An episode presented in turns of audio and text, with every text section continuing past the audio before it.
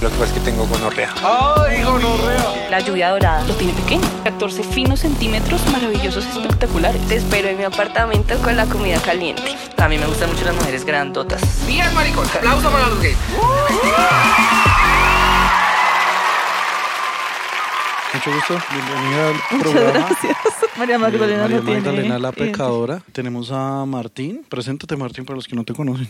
Hola, yo soy Martín, la voz de los perros El triple puta. perro de puta. Si ustedes han escuchado las canciones que les gusta, están en el lugar Canciones para enamorar. Canciones para enamorar. El día de hoy está como muy eh, educativo, Educativo. y me parece una chimba porque son de esas cosas que nosotros siempre hemos querido como tratar con alguien que realmente sepa, porque todos nosotros, todos hetero ignorantes. Vamos a ver si les gusta el nombre que se me acaba de ocurrir en mi mente creativa.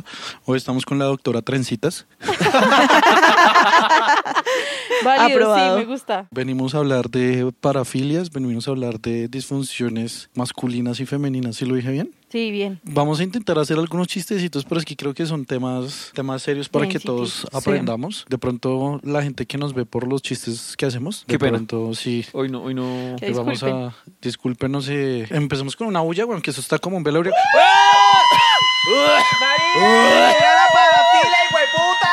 ¡Epa! No, yo, tú no quieres eso. No, yo no, sé no, que tú no quieres quiero eso. pero pues era como, era, era para romper el hielo. Sí. pena. Sí, yo no, como si... Vamos a empezar con los regalitos que tenemos para la doctora Transitas. Eh, evidentemente el primero es la máscara que ya le pusimos a ella. Máscaras que tenemos a la venta aquí en Expedientes. eh, máscaras únicas que nadie más va a tener en la puta vida. Eh, escríbanos por. Instagram. Ahí les podemos dar su cotización. Tienen varios precios dependiendo de lo que usted quiera. Segundo regalito que tenemos para la doctora Trencitas es este accesorio PSM para la cadera con cadenitas. Uf. Opa. Qué delicia. Yo sé que mi novio va a disfrutar esto demasiado. ¿Se lo va a poner él? Hoy, hoy no, pero sí, prontamente. Aquí les vamos Me a dejar la, la foto de- del accesorio.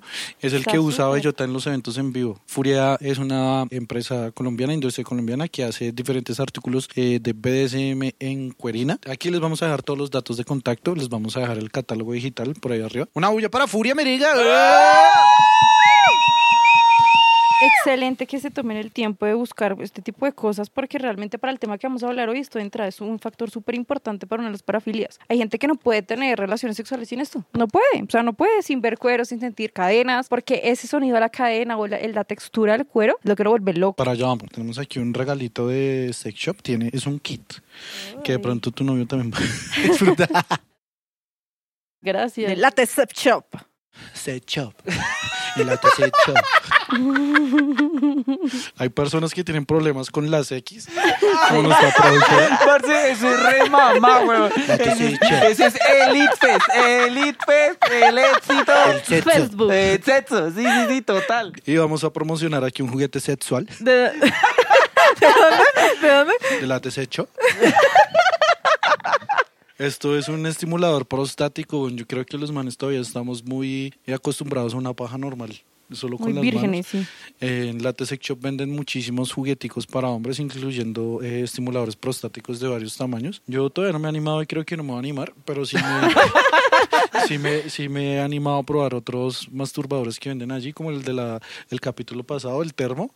Oiga, ese Ush, termo Juguetote. Potente. juguetote. se ve tremendo. Eh, aquí les vamos a dejar también todos los datos de contacto de la Sex Shop. Deberías probarlo. Sí. Con testimonios es más usted, chévere. usted también se lo puede meter por la cola. por ese tipo de chistes es que abusan de a mí en los eventos, entonces... no. No.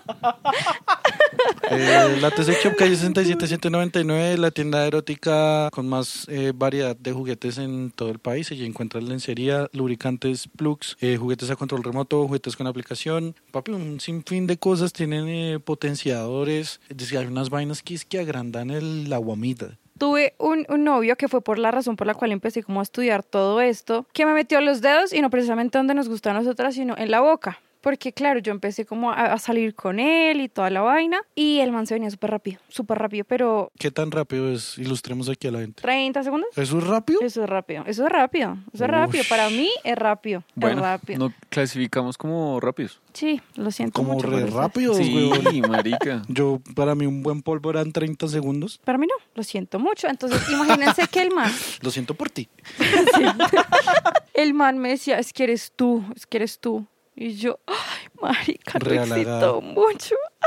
Pues yo me puse después, o sea, seguimos teniendo relaciones. El man no pensó que fuera a llegar algo serio. Y después de todo, como el presexual que tuvimos, llorando un día este man atacado. Pero atacado, atacado, atacado, me dijo, Paila, yo toda la vida he sido así, es un tema que nunca le he confesado a nadie, fue muy bonito, yo lo entendí, por eso empecé a estudiarlo y empecé a ver qué podíamos hacer para, pues, trabajar en esto, pues, porque eso se trata como una, una novia también, pues yo no estaba por- con él solo por el sexo, sino pues también por otras muchas más cosas, y él tenía una bomba de estas, o sea, él se la ponía y empezaba como a Una bomba de vacío. Sí, y pues así obviamente también agrandar su guasamalleta, pero mm, así fue que yo me introduje en todo este tema de las disfunciones, como empezar a entender, a leer sobre todo, porque es donde ahí uno se informa realmente. Y lo acomplejaba, porque es que es- está bien, o sea, no importa el tamaño, o sea, si mientras funcione y tú sepas cómo y de dónde, funciona, ¿sabes? Pero él sí se acomplejaba, y de ahí la diferencia, un man que la tenga chiquita, que se acompleje y que no se acompleje. Para ti, ¿qué es peor? ¿Que se venga rápido o que no tenga un buen tamaño? No, que se venga rápido, pero ¿sabes por qué? Porque es que tú te puedes venir rápido, pero si tú eres de esos hombres que igual vuelve a coger fuerza en ti y, y sigues y continúas, pues no dejas insatisfecho. Es que entra ahí la presión porque tú dejas satisfecho a tu pareja. Ese es el problema, de hecho, de venirse rápido, que como la erección se pierde porque te vienes rápido, pues ¿qué puedes hacer? Si tú tienes esa iniciativa, juegas con deditos, juegas con manitas, o sea, todo eso es un arma fundamental para continuar y volver a prender la, el- la llama de la pasión, pero efectivamente ahí entra la diferencia, que pues él se acomplejaba y paraba y ya, ahí moría. Mm, Entonces uno ok. queda como... La primera vez con una chica es, o sea, uno tiene como esa presión como de, "Jue puta, no me quiero venir rápido para no, porque no me vuelven a llamar, weón. Pero la mayoría de las primeras veces no son, pues digamos que los dos no llegan a veces al, al final, ¿no? O sea, digamos, yo he tenido encuentros sexuales, la mayoría que es la primera vez, es como el conociéndose. tanteo. que ¿Qué es lo que uno ve? Yo no veo en mi caso es como llegué o no llegué, sino veo cómo me sentí y qué tanto eh, congeniamos. Pero de venirse no es mi prioridad en, la prim- en las primeras veces. Pero sabes que para eso hay un tip súper importante y es masturbarse antes de esa mañana o horas antes, masturbarse. Y eso sí o sí va a alargar la, el encuentro sexual. Pero creo que eso de pronto le puede bajar el libido a los manes, weón. Es que Sí. a mí también me pasó eso una vez. Porque Sí. también cabe aclarar que yo no tenía pensado que, que yo iba a, a culiar esa noche. No se había pilado. No, marica, y ya Pasa. me había castigado, jueputa, weón. Cuatro veces ya que esa Sí. última cuarta pala O sea, ya, marica, ya, ya salía aire. Marica, y en ese cuento, como que la chica me dijo, ¿qué? No sé qué, salimos, no sé qué, nos vemos. Y yo, ay, jue... sí, hágale, caiga. Marica, a media máquina, o sea, como que no Sí, la di. Y me sentí horrible y eso fue una cosa de una noche Y que era la duró- primera vez con ella, La sí. primera y la No única. llamar, Sí, no. No te a llamar. No, pues es que no, creo que ahí fue como una cuestión como muy mutua de, eh, no. Esa noche, ¿y tal? quedó ahí ya todo bien. Vamos a empezar como a hablar de soluciones, es- no sé si llamarlo problemas. Problemas y soluciones, o situaciones y soluciones a esas situaciones. Entonces, del campo de la sexología. Soluciones para venirse rápido, aparte de esa que acabas de Que decir. hay medicamentos, digamos, para la depresión, para cierto tipo de enfermedades, que te regulan eso. Tú puedes una gotica de tramadol en, un vasito de agua, Una te la bajas, de tramadol. ¿Tramadol? Sí, tramadol. Pues eso existe, esa solución del tramadol existe, no es recomendable, no es nada bueno para tu cuerpo, para tu mente, para la química de tu cerebro, porque eso se usa para enfermedades muy puntuales y no está bien, o sea, no es la solución, amigos, no lo hagan en casa. Para otras opciones, los retardantes, hay una solución que ya puede ser como muy compartida con la pareja, ¿sabes? Y es de meterlo, meterlo, meterlo y cuando el man llegue como a ese punto que, que tiene que comunicarte, ¿no? ¿no? No es como que ya, ay, marica, en la puntica, no, tiene que ya al saber que estás huyendo por ese, por ese conducto, salir, parar. Parar totalmente el contacto. cortar el cortar. orgasmo. Sí, y así. Y entre más tú lo practiques entre relación sexual y relación sexual, llega un punto en el que ya lo puedes controlar. Yo alguna vez vi eso como en, no me acuerdo si fue en YouTube o qué, como una persona recomendando cosas para no venirse rápido. Eh, no es que yo me venga Pero pues Pero yo sí. tengo toda una lista de YouTube de cómo no venirme rápido, weón. un playlist. no me acuerdo si era doctor o no. El man decía prácticamente lo mismo, pero uno tocándose. También, Tóquese, claro, hágale y cuando eso se es un vaya a venir. Es- eso era lo que vuelva. yo, a lo que yo iba. Ese entrenamiento solo, de pronto también puede servir para claro, eso. pero entonces, ¿qué pasa cuando tú tienes el estímulo y la vieja enfrente a una vieja súper mamacita que tú sabes que la deseas hasta el alma, que solo la piensas y se te pone dura? Pues sabes, como que ahí ya, igual si no lo practicas con ella y no lo comunicas, igual va a pasar. Por más de que lo practiques en la casa solito. Para la sexualidad hablamos de colores y sabores y hay una gama así hermosa y preciosa para decirte si, o sea, si funciona no funciona, si funciona no funciona. Y de ahí a que, pues hayamos comentado acá, funcione para unos y para otros digan como, "Mm, no. Y ya en temas específicos de lo que venimos a hablar, definamos lo que es una parafilia. Para es como al borde de lo normal, o sea, como al margen de la conducta normal y filia pues es atracción, entonces atracción al, al margen de la conducta normal. Ahora, ¿cómo definimos una conducta normal? O sea, hablando ya muy científicamente, ¿para qué? Tiene como cinco criterios. El primero, como estadísticamente, ¿sabes? Como si estadísticamente la gente lo practica. En un momento de nuestra época mundial, el oral era como una vaina que como así que te hacen oral por el culo, como así que te hacen oral, o sea, eso no era bien visto. O sea que eso Hasta que más era de la una media- parafilia. En algún momento, claro. Ok. En algún momento lo fue. Estamos hablando de los años de UPA. Pasé un huevo cuando ya literal, literal como que Cuando El- no habían pañitos húmedos. literal. No, no había caucho y tocaba con condones de madera, cosas así súper locas, porque también pasaba, es que esa es nuestra historia sexual y de ahí viene todo lo que conocemos ahora, juguetes de madera, esos fueron los primeros juguetes, de mármol, de vidrio, de, mejor dicho, lo que quieras, colores y sabores hay. Y en ese sentido, pues más de la media lo empezó a, a practicar, entonces evidentemente pues se volvió algo normal. Entonces una conducta normal es cosas que tú dices como, ah, sí, yo lo he hecho, yo lo he hecho. Y por eso se vuelve normal. El segundo alineamiento es como que, pues que es algo biológico, de algo de mamíferos, de primates, porque finalmente pues eso somos, animales, hay parchados, humanos, no hay Animales especie de- delicioso. Nos ganan otras especies, pero sí, hacemos parte de los que más. Y sobre todo de los únicos que sienten placer con los delfines. Nada que Uy, sí, eso lo he escuchado Eso- por ahí. eso es la que diferencia. los delfines son los únicos animales que Sienten tienen placer. relaciones Por placer. por placer, no por... Y que también consumen drogas por placer. También, ¿Drogas? sí, sí, hay como hay ciertos como moluscos. Yo no, sé qué es lo que se no, bajan. el pez globo. A ese. Sí, que se lo ¿en comen para marica? drogarse. Yo lo vi en un fucking 100%. documental, güey. Que los manes como que los adolescentes van y muerden el pez globo y el man bota su veneno, los manes como se fuman el veneno, se- como son como son inmunes, pero pues obviamente les causa cierta lo que sea. Los manes se vuelven locos con eso, Sí, güey. se drogan, Uy. es verdadero. Perro, güey. el pez globo, vamos por pez globo, perro, y tal.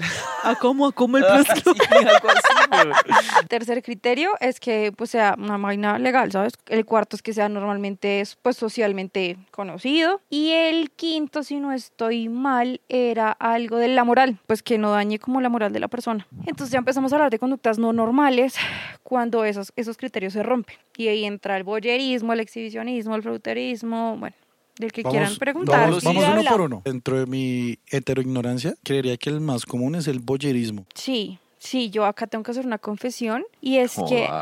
Viniste al programa indicado. Sí.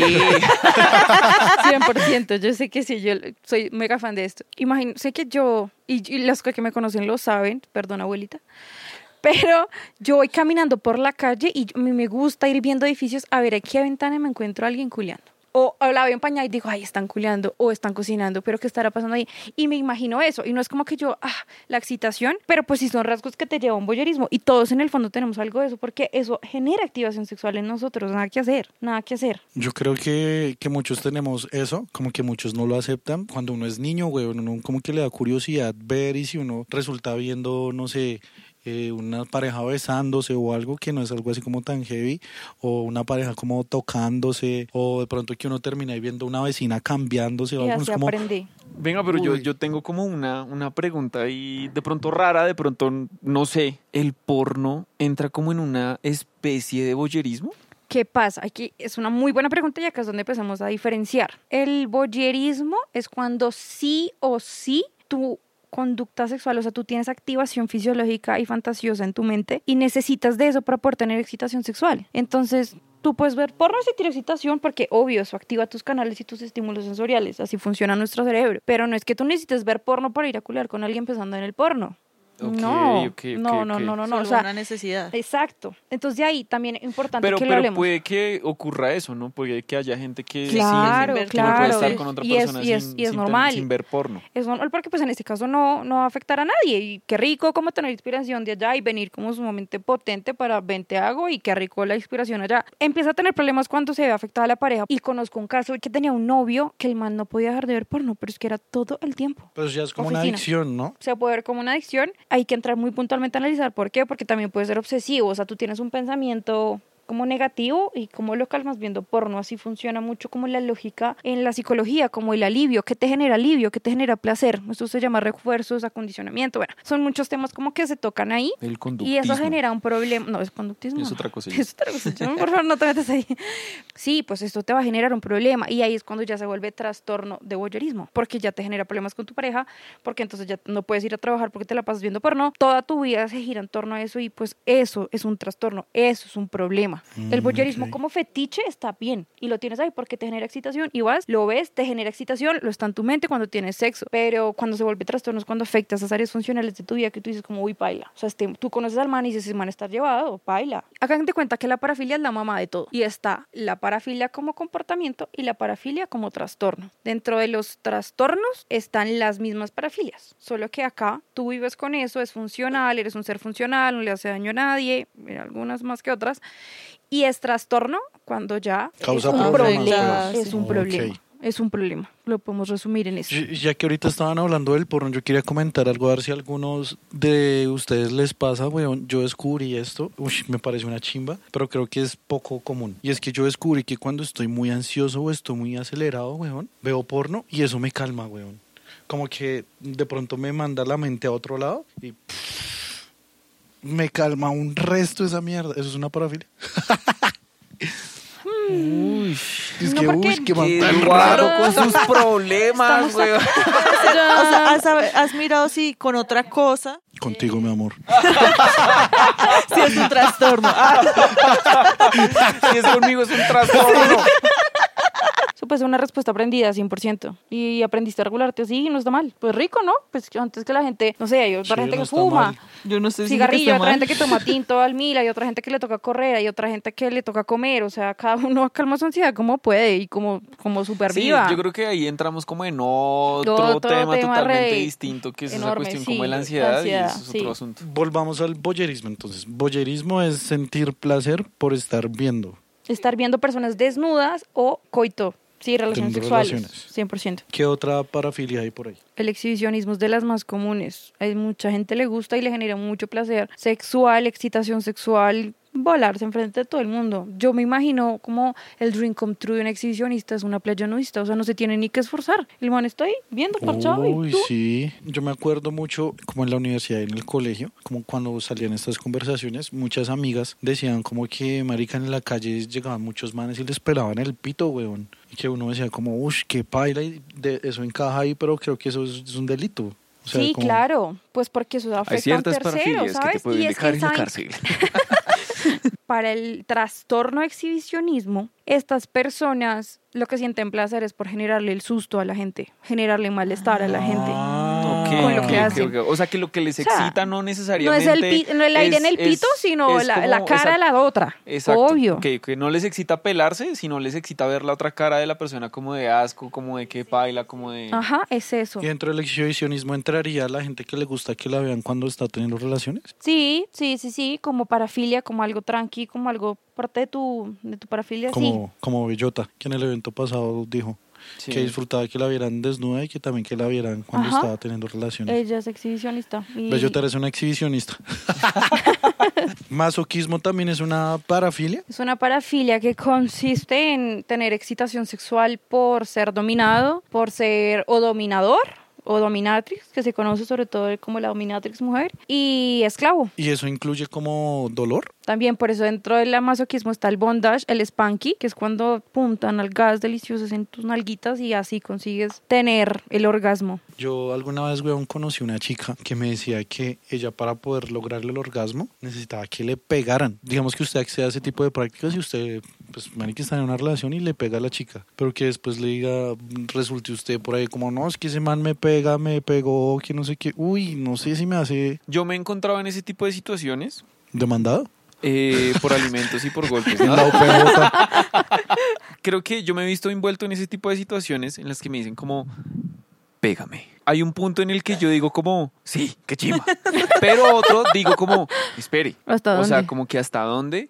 Y me pasa que tengo la mano pesada, marica, y puede que yo le pegue y queda, o sea, que ya pasa, pasa de ser placentero Ah, a ser como, puta, me pegó duro. el mayor número de muertes teniendo, mejor dicho, la autoasfixia es una del mayor número de muertes en este tipo Pero de cuando tú dices trastorno. auto es, autoasfixia Se- es que... Se llama como axiofilia, algo así. y Es como gusto por ser auto, auto como o sea, ahogado. porque te... aho- Entonces, no sé, imagínate que hay gente que se ha muerto por literal ahogarse y pasarse, por de ahogarse. O Es sea, que hasta, hasta donde tengo entendido, cuando a los humanos les está faltando aire, sienten más placer, o sea, un orgasmo es como muchísimo más poderoso. Entonces por eso mucha gente como que coge una correa, como que intenta asfix- autoasfixiarse y jalársela y se pasan. la mayormente como masoquistas, digámoslo así, son las mujeres, eh, sobre todo que les gusta ser dominadas. Uy, una vez nos escribió una chica, de las primeras personas que nos escribió, que nos dijo, uy, con esas máscaras me gustaría como simular que me están secuestrando, que me pisaran la cara. Y nosotros como, uy, marica, ¿en qué nos metimos? Ay, no? Y nosotros pensando, uy, qué mano de problemas, güey, uy, no, Pero lo que puta. dices es verdad, las mujeres nos gusta mucho ese, digamos, Sí. eh, la, la que la ahorquen, que le peguen, o sea... En cierto nivel, Pues claro. es que yo creo que el hecho de que ya sea como más común ya deja de ser una parafilia. No es que es una parafilia todavía porque a pesar de que ya se conoce mucho que el, el BDSM y cada vez se conoce más y se comunica más, se conocen los grupos que ya es más fácil acceder, pues sigue siendo muy reducido a las personas que acceden a eso en su vida cotidiana. O sea, no lo digo yo, lo dicen los estudios. O sea, es- la sexualidad tiene mucho estudio atrás, mucha ciencia que de hecho todavía nos falta como seguir dándole. Actualmente como investigo también. Hay que trazar una línea. Eso es lo que tiene, digamos, el BSM, la comunicación. Son adultos comunicándose, hablando, poniendo reglas, sabiendo hasta dónde llegan, hasta dónde es el dolor, que se conocen y por eso como es acordado, pues es parchadísimo. Pero estamos hablando acá ya de masoquismo como trastorno, como parte negativa, y personas en que igual les gusta generar ese tipo de dolor y, y no siempre es consentido. Y ahí está el problema. Eh, siguiente parafilia, vamos con sadismo. Esa es una de las más densas. Es muy horroroso porque ya es como cuando tú de verdad solo, solo, solo, solo sientes excitación sexual. Cuando generas dolor. Por eso es que se conoce como el sadomasoquismo, porque es que una cosa lleva a la otra. Si tú te pasas un poquito haciendo las cuerdas en el, en el masoquismo, con el bondage, pasas a ser un sadomasoquista. Pero el sadismo es como generar dolor en la otra en persona. otra persona. Físico o psicológico. Ajá. psicológico es como que humillarlos. Humillarlos, gritarlos, escupirlos, orinarlos. O sea, yo creo que hay muchas cosas muy densas y que honestamente, pues yo nunca me he encontrado con eso, más allá de una chica que me diga como, trátame mal. Pero más allá de eso, Yo creo que lo que todos conocemos es dame duro, más duro, más duro y ya, o sea, hasta ahí. Es muy tierno. pelo, sí, Pero- o las sea, palabras. Sí, es Hoy, hoy está de lindo. moda, muy de moda escupir en la Sí, cara. eso bueno, eso estaba antes pensando no que estaba él- tan normalizado. Hoy en día como que hemos escuchado aquí de mucha gente como "Uy, me encanta Que me escupan". que me escupan en la cara o en la boca o escupir al otro también. Yo siempre digo como, uy, marica, eso a mí me genera cero placer, a mí me generas ganas de pelear, weón, que me escupan es como.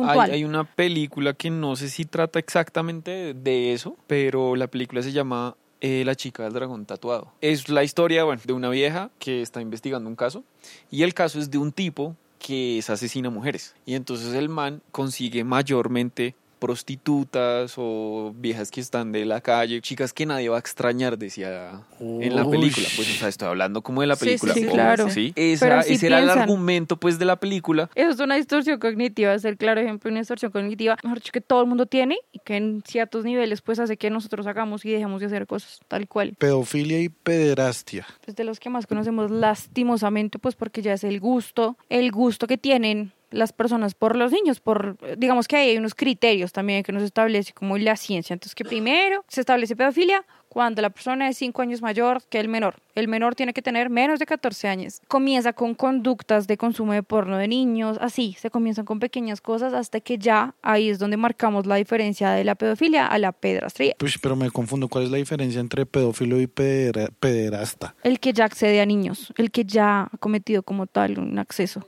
Ajá, el delito, el- eso es lo O que sea, no o sea, Garavito no es un pedófilo, sino un pederasta. Empezó como pedófilo y es un pedrastra. No quiero como generar empatía con ese tipo de cosas porque puede, mejor dicho, herir susceptibilidades y pues nadie quiere meterse con un niño. Pero yo digo nadie es porque yo lo vivo y en mí no funciona así, pero cuánta gente no hay en el mundo con eso callada y vive completamente en silencio porque no tiene cómo usarlo, cómo decirlo, nunca lo menciona. Son personas que no disfrutan sus relaciones sexuales o que seguramente sí lo hacen porque existen como los que son, mejor dicho, los exclusivos con niños que definitivamente son los que no van a generar excitación sexual con algo diferente a un niño y los que viven su vida normal, tienen tener sexuales con hombres, mujeres, con lo que quieran, pero saben que el, que el chi está ahí, el- como el cubo.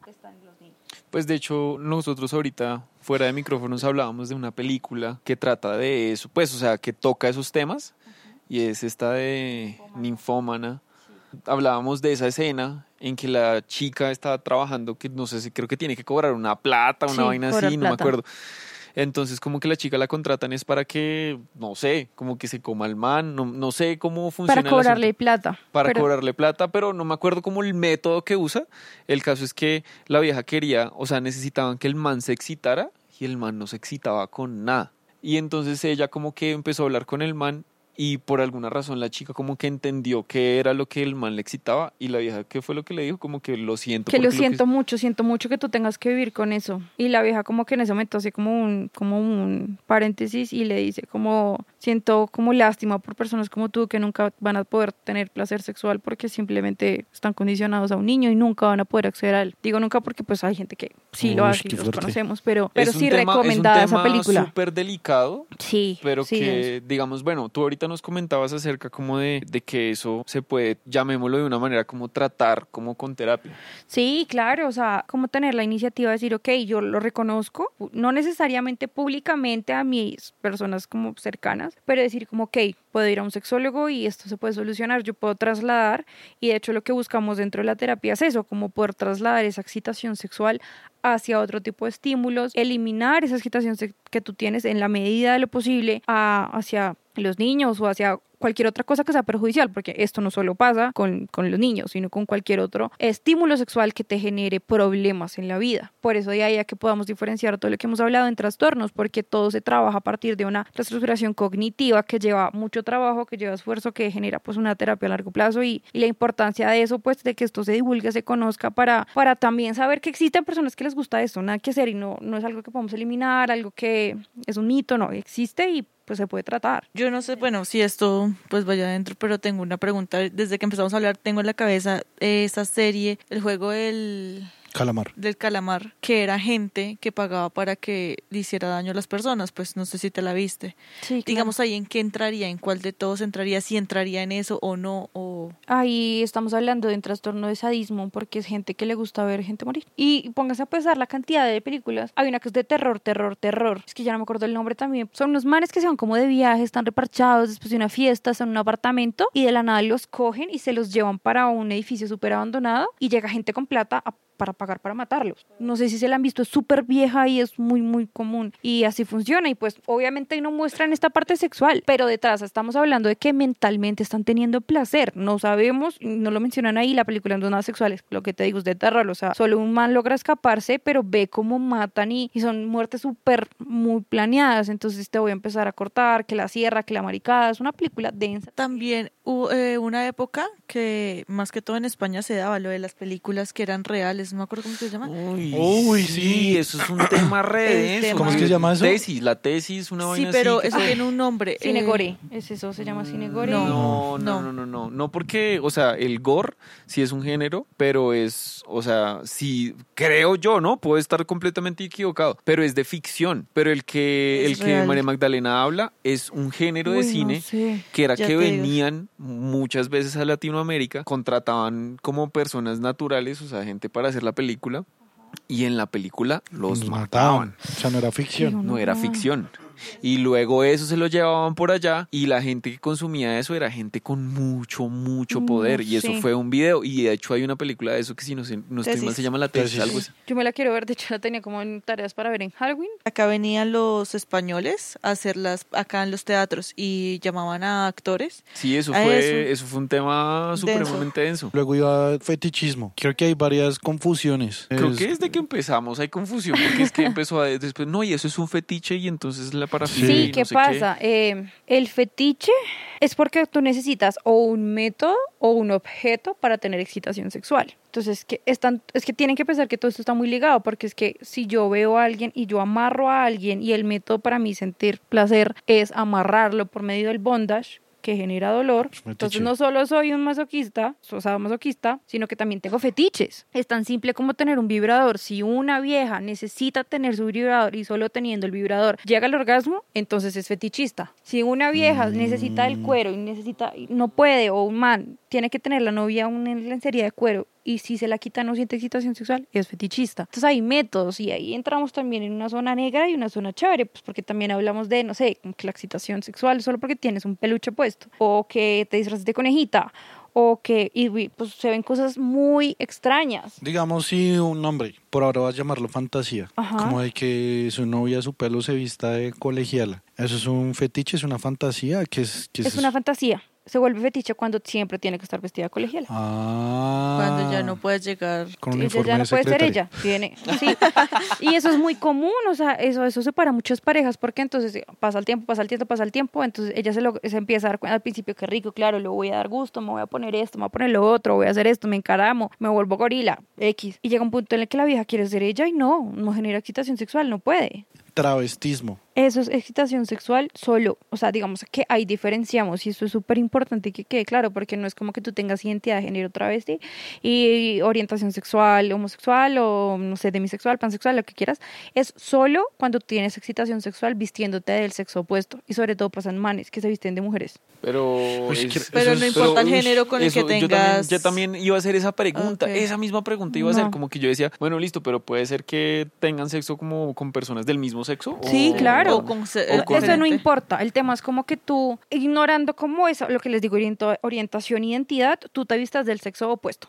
Pero solo para el sexo. Solo para el sexo. Ah, solo para el sexo. O sea, es que yo sí. iba a hablar ahí cuando, creo que eso ya lo hemos tocado en otros capítulos cuando yo vivía por allá lejos. Eh, más que todo en Canadá, yo siento que Canadá es como un paraíso para todas las personas eh, queer, porque allá hay mucha libertad y de hecho es una ofensa, es una, es una, es un delito entre comillas, no sé si la palabra es delito, eh, como montársela a alguien por gay. En inglés tú no le puedes decir así como términos denigrantes a un gay, como llamarlo faggot o vaina así, porque puedes perder tu trabajo y demás. Entonces como que las personas sienten que, que pueden ser ellas eh, sin mucho lío.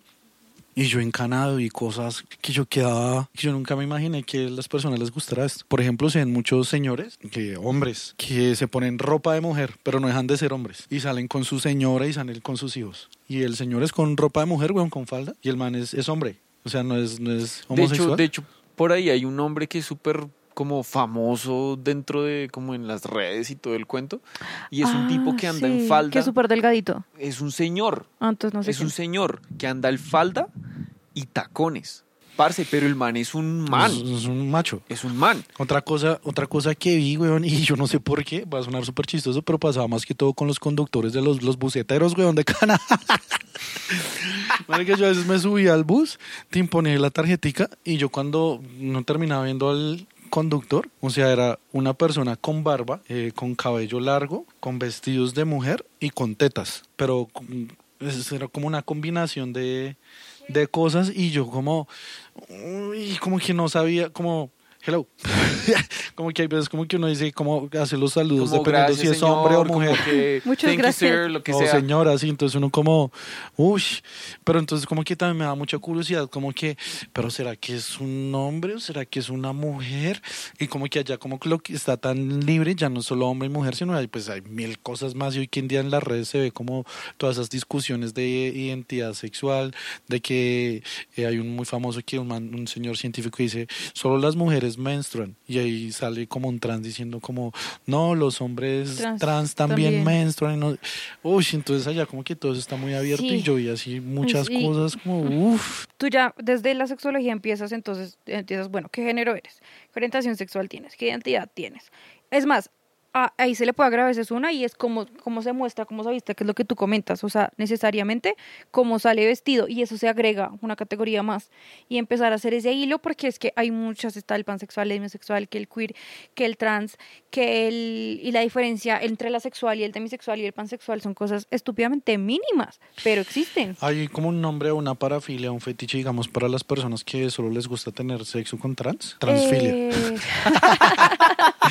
Porque es que, por ejemplo, eh, mucha gente va a Tailandia por esa fantasía de los ladyboys. Entonces, eh, y eh, en una entrevista que le hicieron a Enrique, Henry Carreño.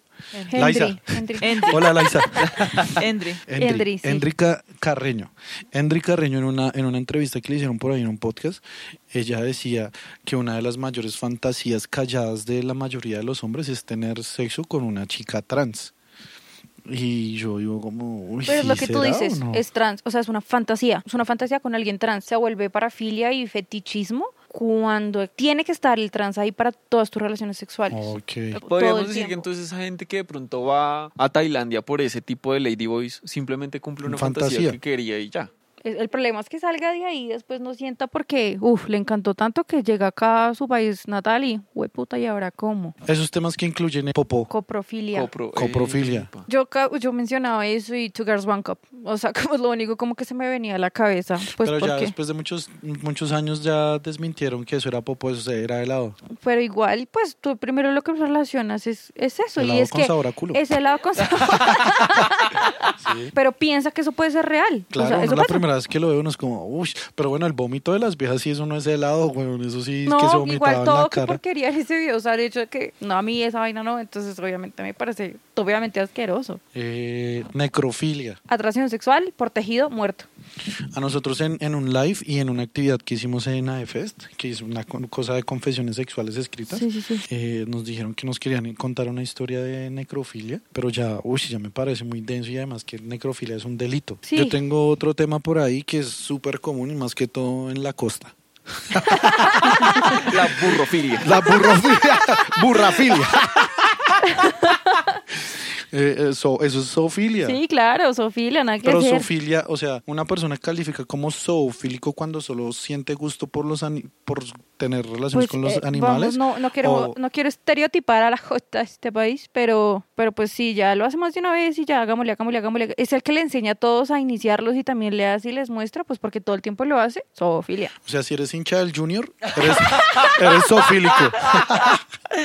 Marica, ¿ustedes vieron el, com- el- el documental de Vice? No. ¿No vieron el ¿De documental? come burra? Sí, No. huevón. Hay Oiga, un documental si de usted, eso. Si usted es costeño, es hincha del Junior y se ha comido una burra, por favor, escríbanos. Hace rato estamos buscando un costeño que nos cuente la historia porque a Beto no nos quiere contar su comida de burra. No, weón. y es un gringo que primero empieza como con la imagen de Juan Valdés, yo, No, no sé qué tal.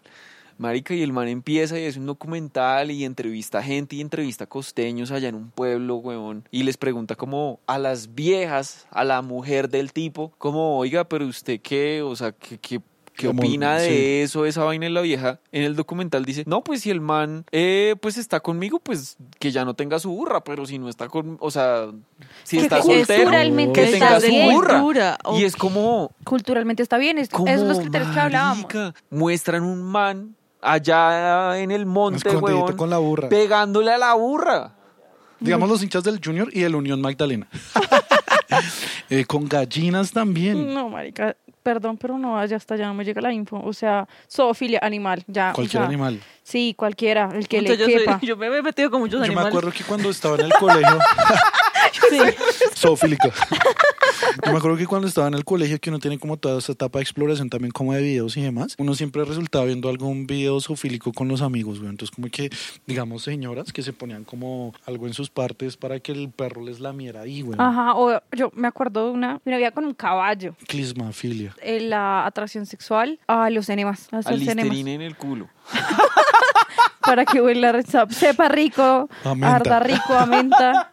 Y toda la parte de las disfunciones se me hace muy interesante. Creo que las disfunciones de los hombres pues son las más comunes. Hablemos de esas que como que todo el mundo sabe. Es eyaculación precoz, está la disfunción eréctil, que es que no puede consumar la erección en ningún momento. O sea, en algún momento de su vida lo pudo haber hecho y ya después no. Ya después es como algo pasó, puede ser como de factor orgánico, como que sabes, fuiste un man que se la pasó drogado toda su vida con marihuana y coca, baila a los 50, tienes toda la probabilidad del mundo de tener una disfunción eréctil.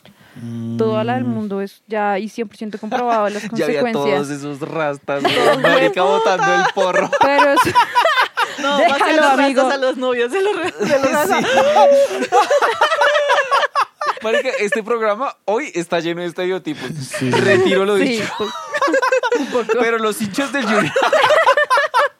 Esos son los factores orgánicos, no sé, problemas cardiovasculares. Y también está la parte de la psicología, lo que hablamos de la ansiedad. Puede haber una ansiedad con tu pareja, por cierto, oye, problema, un problema en tu trabajo y se traslada la sexualidad a la cama con tu pareja. Y entonces es algo que también todo se puede tratar, pero cuando es orgánico no es tan fácil. Claro, cuando es Psicológico, algo sí. biológico. Sí, cuando es algo Como sí, que te biológico. pase a ti. Ajá. ¿Y las disfunciones en las mujeres cuáles son? Eh, en las mujeres trastorno del orgasmo, que es como que literal, como que no sienten, están teniendo relaciones y no pueden llegar al orgasmo, no saben que es un orgasmo. Y esto te lleva a ti a pensar en, o sea, de hecho por sí, el, la, como el, el factor acá es que el 40% de las mujeres del mundo no, no tiene orgasmo. O sea, eso es mucho, mucho, es muy elevado.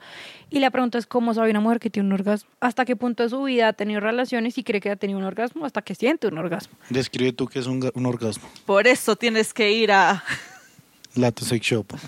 para Sí. descubrir que es un orgasmo. Uy, qué propagandota. Marica. Lo único que le faltó fue decir el nombre Es bien. que, es que luego me lo me Sex la Shop. Vaya A Sex Shop por un orgasmo. Látex. Sex. Sex. Ya no, ya no, yo- A ver, a ver, dígalo tres. No, ya no, me lo van La a última, montar la en última. La. A ver. Ocurrió. Látex. Sex Shop. En mi experiencia personal, yo supe que era un orgasmo hasta que tuve mi primer Satisfyer. O sea, a mí, a mí personalmente me cuesta mucho llegar, es un reto para mí, un trabajo también de todos los días, no de todos los días, pero pues sí de mi vida personal. Y los juguetes son una arma fundamental para que una mujer diga, ah, es esta vaina, ahora dale tú, a ver, intenta que yo, y ayúdame a yo llegar, porque ese es Pero- otro reto. Perdón, digamos que cuando uno se toca uno, o sea, digamos antes de tener relaciones y eso, en mi caso pues yo ya tenía, o sea, me, me tocaba y ya como que me producía el orgasmo. Pero si tú comparas la sensación que tenías cuando te masturbabas sola y lograbas tenerlo a lo que sentías con un juguete, ¿es la misma? Sí. Entonces sí, en tu, en tu caso súper bien. En mi caso no funcionaba así. Ok. Yo no... Era no. diferente la Sí, no. sensación. O sea, ni siquiera, ni siquiera lo sentía ni... En mi caso yo, es el imaginario, pues porque no es como que ya algo como muy científico que te explique como, ay, sí, esto es un orgasmo y esto no. Siento como muchos acercamientos a lo que es un orgasmo, pero el orgasmo sí tan fuerte cuando te palpita todo por allá adentro y sientes como esa explosión allá, solo me pasa con juguetes. Yo he tenido como la situación en la que en ciertas ocasiones particulares, como que tengo relaciones con mi pareja y mi pareja me dice como, marica, No no, la logré". no va a pasar. Ya. No, no, no. O sea, como que antes de iniciar, como que te dice, hagamos lo que chimba, pero no va a pasar. O sea, yo no me voy a venir hoy. O sea, porque ya sabe, ya se conoce, ya lo que sea. Entonces, digamos como que ahí llegamos a un punto como muy medio y dice, se dice como, bueno, listo, todo bien, tú disfrútalo y luego pues me recompensa papi, todo bien. Pero digamos cuando, cuando es muy seguido, como tu caso, que tú dices como solo con juguetes y tal, como el cuento, ¿cómo afecta antes a mis parejas como que no no les importaba mucho o tal vez fingía o tal vez no fingía pero sí como que yo sentía algo y pensé que y es que yo pensé que era eso hasta Mm. que tuve el juguete entonces yo pensé que yo sí me venía o sí tenía un orgasmo hasta que tuve el berraco juguete llegó un punto en el que los hombres no me servían para nada porque yo solo quería mi juguete o sea es como Claro. "Ma- no me sirves hasta mi relación actual en la que logré por primera vez como tener un orgasmo sin un juguete pero sí o sí con estimulación clitorial tú me puedes dar de la forma en la que quieras pero no voy a llegar con Ah, pero penetración pues digamos Pero como sí. que, pero ahí ya como que se sale de un Sí. poco del asunto y como que a pero lo me tomó que, 25 años por ejemplo, yo me pongo en los zapatos de tu pareja y digo, bueno, pero es trabajable. O sea, como que Sí, si tú sí, solo sientes como, como placer por esa parte del clit, se logra, todo sí, bien. de ahí a que yo me diferencio a una persona o una mujer que tiene trastorno del orgasmo, porque yo sí llego, hay mujeres que se ponen juguete, lo que quieras, ya que te vibre lo que quieras, y no va a pasar. No va a pasar. Ese es uno, sería uno, ¿cierto? Ajá, ¿Y hay otro que es el trastorno del orgasmo, del dolor, del dolor, o sea, mujeres que Que en sienten... vez de sentir Sí, orgasmo, y eso sienten dolor. ya es como una pat- no patología, algo que también vamos a decir biológico, y es como puede ser por el endometrio, por la pared que tiene el útero, que se cae cuando las mujeres tenemos el periodo, que de por sí les genera mucho dolor tener estar en sus días unos cólicos horribles entonces claro la penetración puede doler una vaina que que ellas dejan de tener sexo por el dolor que pueden tener ya sea De pronto es por temas eh, físicos. Yo Sí, creo que eso que es un todo. tema. Voy a hacer una pregunta a Martín. Y es que creo que ya después de, de tener experiencia, ya de haber estado con varias chicas, uno de hombre se da cuenta que las morrocollas por dentro son muy diferentes, weón. Lo primero que yo me di cuenta es que no todas tienen el mismo ángulo de ingreso. Entonces una zona así, otra zona así, otra zona allá.